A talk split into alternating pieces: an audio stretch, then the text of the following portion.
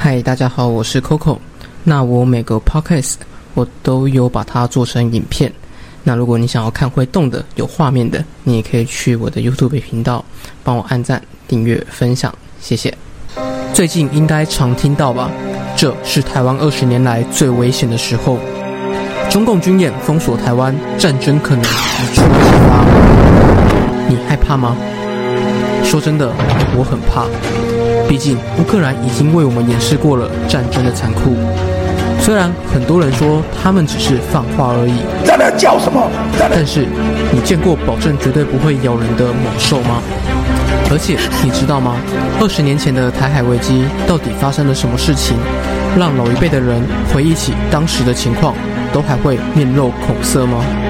真相是否又真如媒体所说，国军在当时毫无作为，而是单纯靠着美军开来的两艘航空母舰就化解了当时的危机？就让我们继续的看下去吧。大家好，我是 Coco，这频道主要就是分享一些商业故事，以及偶尔做一些带团遇到的事情。喜欢的话也请帮忙订阅、分享小铃铛。废话不多说，就让我们进入这期的内容：台海危机的真相。被遗忘的十个月。以下内容参考和截取自《捍卫行动》。若想深入了解一九九六年的台海危机，也可以去看看这本书哦。时间回到一九九一年，苏联解体，原本美中合作的默契也开始渐渐的丧失。而后，美国国会通过《台湾关系法》修正案，让台湾可以跟美国购买更多的武器。而这项举动。引起了北京当局的极度不满，更是让中美关系开始逐渐破裂。而美国参议院又在隔年六月通过决议，要求时任克林顿政府支持台湾加入联合国。这对于北京来说简直是火上加油。然而，正准备要发火的时候，美国又在一九九五年五月通过让时任总统李登辉访美。直接打破之前长达十七年不让台湾元首踏上美国的禁令，而这项决议更是直接让两岸的关系达至冰点，也成为整个台海危机的最主要导火线。因为北京认为这就是美国援助台湾搞两个中国，台湾独立，于是迅速的宣布将在台海军演，时间更是长达将近一年。这段期间，共军共举办了七次军演。尤其以三月份的最为严重，几乎封锁了台湾本岛，也就是我们俗称的台海危机。然而，它真正开始的时间，应该是属于在一九九五年的七月份。危机潜伏期，一九九五年七月二十一号到七月二十八号，共军展开第一波的导弹试射。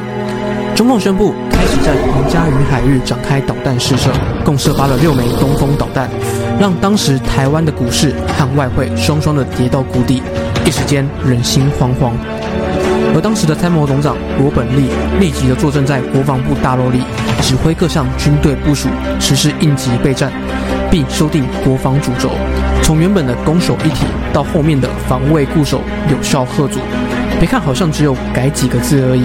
其实整个军队部署都有了大幅度的跟动。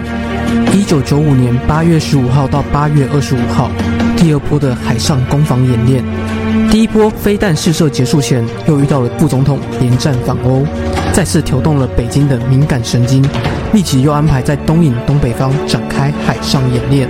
根据统计，共军共派遣了五十九艘潜舰，还有一百九十二架飞机。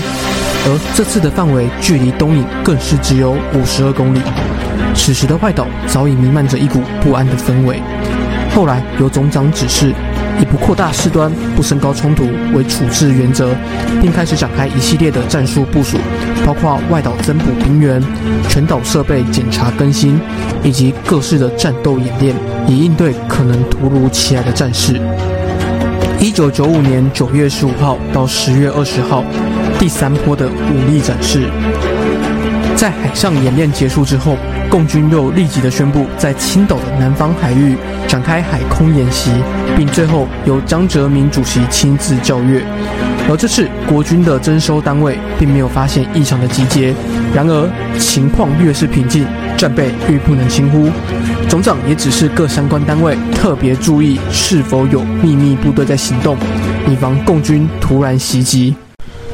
一九九五年第四波的两栖登陆作战演练，原本以为可能要回归平静，但是国军的勤搜单位却发现福建的龙溪、盐城机场开始陆续的征驻各型战机，而且东海舰队也开始驶向福建东山岛周围海域，并实施新一轮的两栖登陆演习。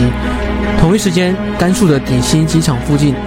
共军还秘密建造了一座与我们清泉岗基地极为类似的机场，不管是从跑道、滑行道，甚至面积都一模一样，让国军认为这次的危险可能更胜以往，就怕战争一触即发。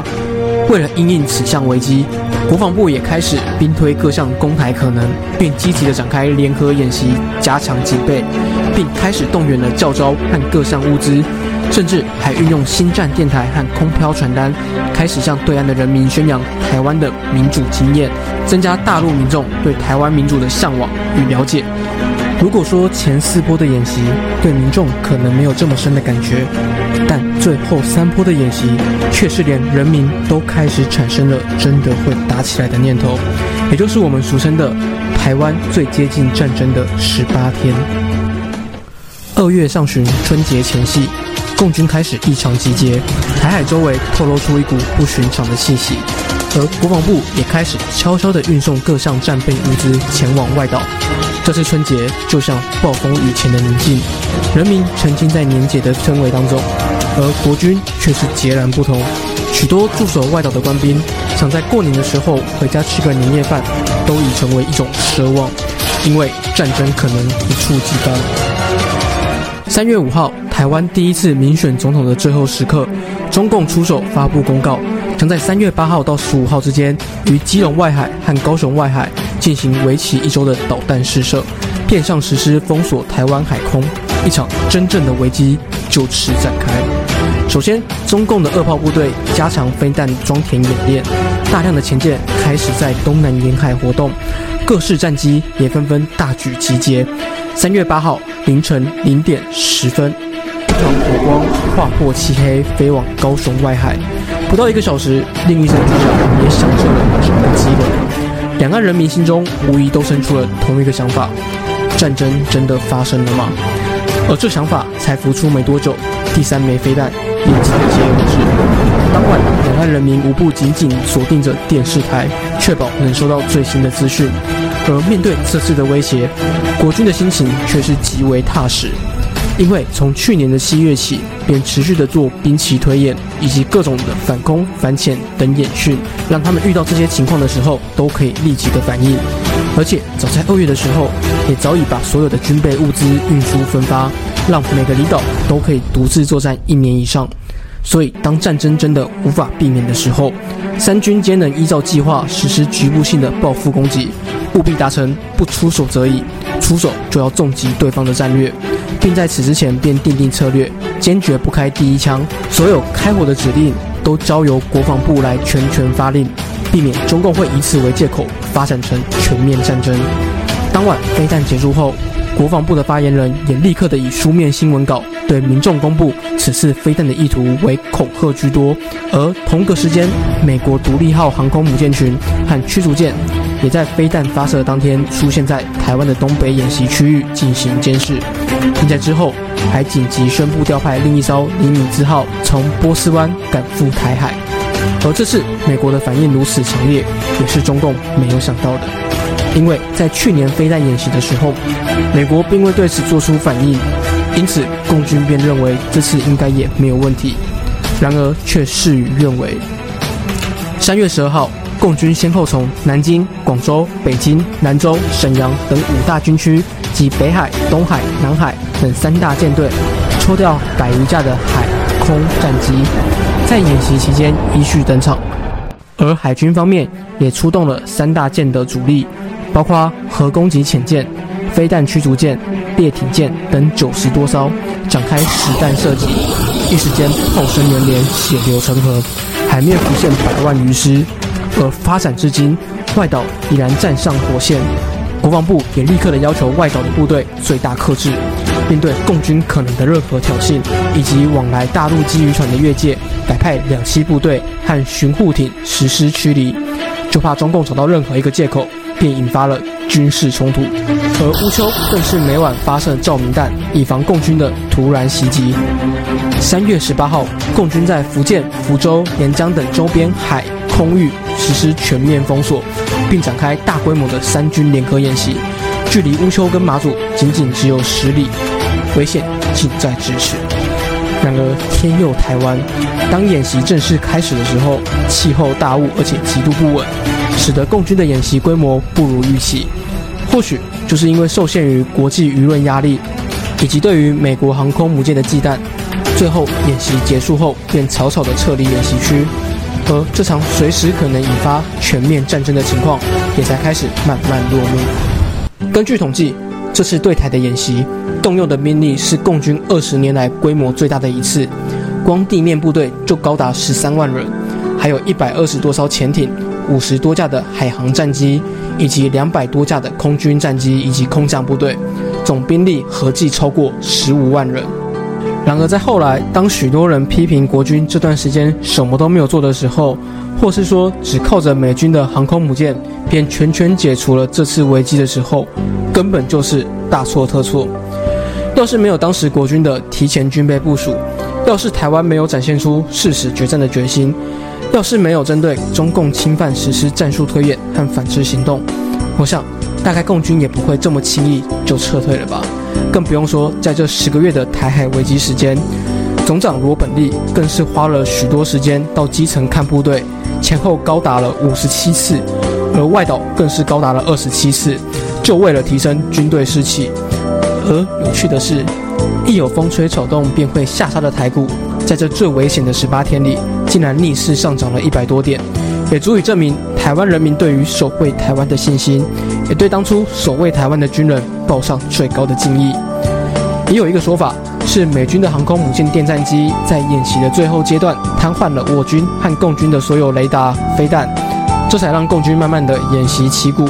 而不管真相为何，要是两岸真的发生冲突，最终还是要靠自己承担。然而，二十年过去了，同样的情况再次发生，不同的却是这次的危险更是远超之前的台海危机。共军封锁台湾，展开军演。